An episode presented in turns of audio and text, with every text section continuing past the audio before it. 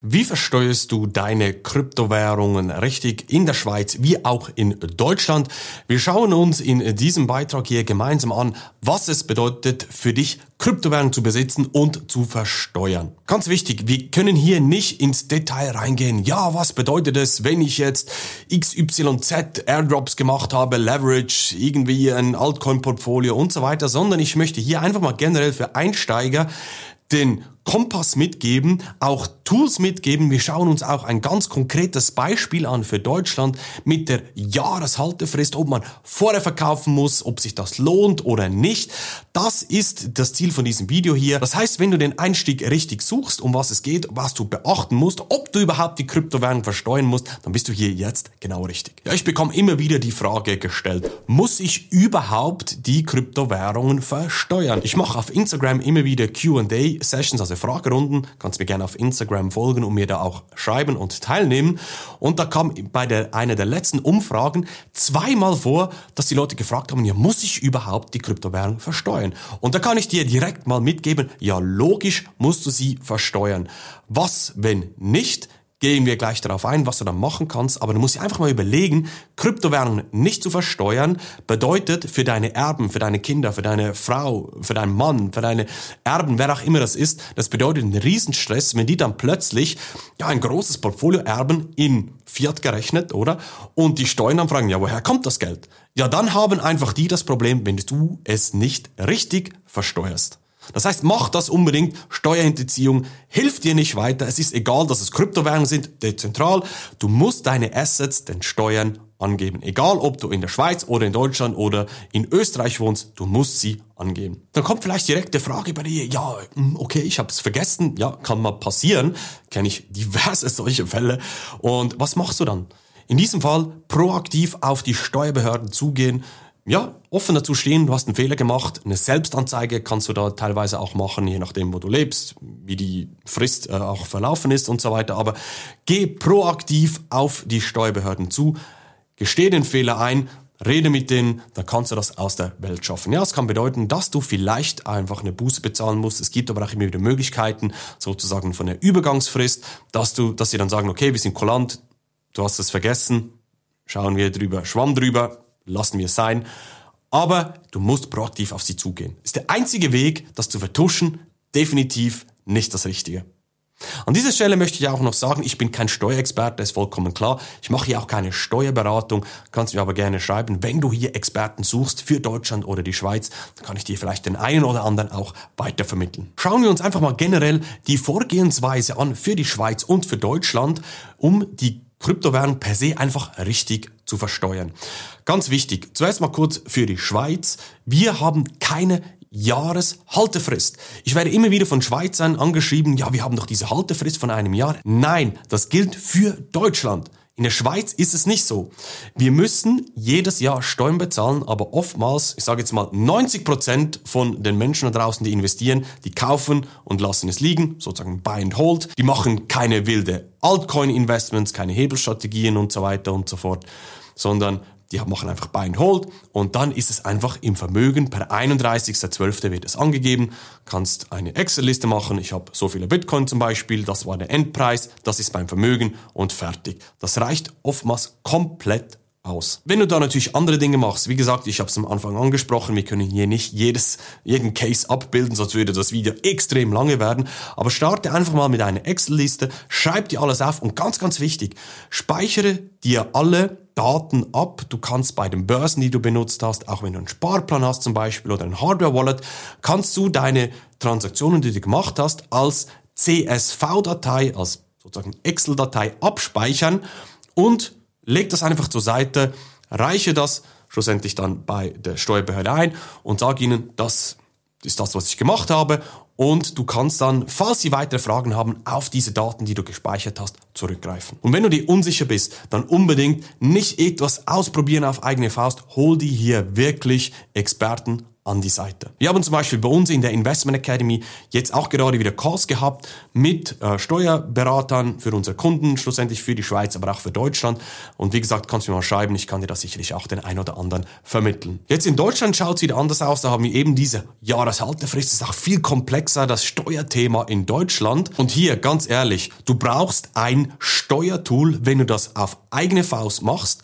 Da gibt es verschiedene, aber Ganz ehrlich, ich habe alle ausprobiert. Es ist überall extrem mühsam, dass du wirklich alles sauber abbilden kannst. Es ist ein Riesenaufwand und am Schluss, wenn du etwas brauchst, wo wirklich alles abgebildet werden kann, dann ist es aus meiner Sicht Cointracking. Das ist das Tool schlechthin, um Steuern richtig zu tracken. Alle anderen haben überall wieder Probleme, weil sie nicht alle Daten ähm, ziehen können und so weiter oder ähm, die Berechnungen nicht optimal machen. Aber ja, Cointracking ist jetzt auch nicht das einfachste Tool, aber schlussendlich, du kommst da nicht drum herum, wenn du das eigenständig machen möchtest. Und ganz ehrlich, an dieser Stelle, das wäre die 1 Milliarde Dollar Business-Idee, wenn du ein Steuertracking-Tool baust, was wirklich alles trackt, sehr einfach zu bedienen ist und auch ganz einfach schlussendlich den Report erstellen würde.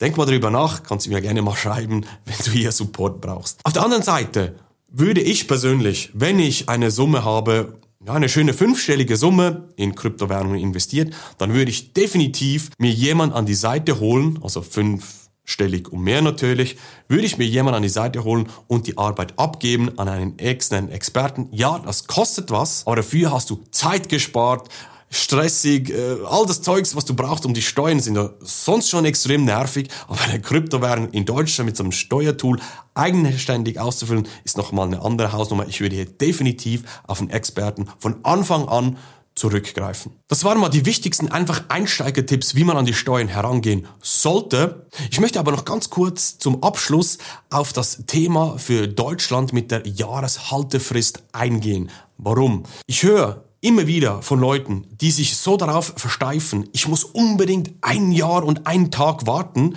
bis ich dann verkaufe, Gewinne realisiere. Ja, die Steuern sind enorm hoch in Deutschland auf deine Gewinne, die du erzielst. Aber du musst einfach mal überlegen, wenn du zum dümmsten Zeitpunkt noch länger wartest und die Kryptowährungen gehen in den Keller, dann hast du am Schluss vielleicht mehr verloren, als wenn du früher verkauft hättest und die Steuern bezahlt hättest. Das heißt, hier musst du immer extrem auf der Hut sein. Das ist eher die Ausnahme, nicht die Regel. Das ist so. Das schauen wir uns auch gleich in einem Beispiel an. Aber versteif dich nicht zu sehr auf die Steuern. Du musst das intelligent angehen, auch den Markt immer im Blick haben, gute Dokumentation pflegen und dann kannst du das auch dann situativ viel, viel besser abschätzen. Aber versteif dich nicht zu sehr auf diese Jahreshaltefrist. Wir schauen uns jetzt mal ganz konkret ein Beispiel an für diese Jahreshaltefrist, was es genau bedeutet. Wir nehmen dafür den letzten Zyklus, wo Bitcoin auf ja, rund 67.000 Dollar pro Bitcoin gestiegen ist und sagen wir, du hast kurz vom Halving, wir sind jetzt auch kurz vor dem Halving, ähm, das Video nehme ich hier im Januar auf, weiß nicht, wenn du es schaust, aber du hast dazu mal zum Halving investiert 8000 Euro pro Bitcoin. Wenn du in Deutschland bist, ja, dann rechnet man wahrscheinlich in Euro. Ich würde jetzt eher in Dollar rechnen, aber es ist ein bisschen einfacher. Deshalb 8000 Euro pro Bitcoin beim Halving, als du dazu mal eingestiegen bist. Was sehen wir hier jetzt eingeblendet? Auf der linken Seite siehst du den blauen Strich, eben, da hast du, da war das Halving, der weiße Pfeil zeigt Start, 8000 Euro war der Bitcoin dazu mal wert. In Orange findest du den Bitcoin-Preis und oben siehst du, ähm, du hast sehr, sehr gut nicht auf, perfekt auf dem All-Time-High Gewinne mitgenommen, aber du hast bei ungefähr 44.000 Euro pro Bitcoin, wo der obere weiße Pfeil ist, hast du ausgecashed Gewinne mitgenommen. Das sind dann ab dem Einstieg bei 8.000 Euro ungefähr 270 Tage gewesen. Das heißt, du wärst nicht über diese Jahreshaltefrist hin weggekommen.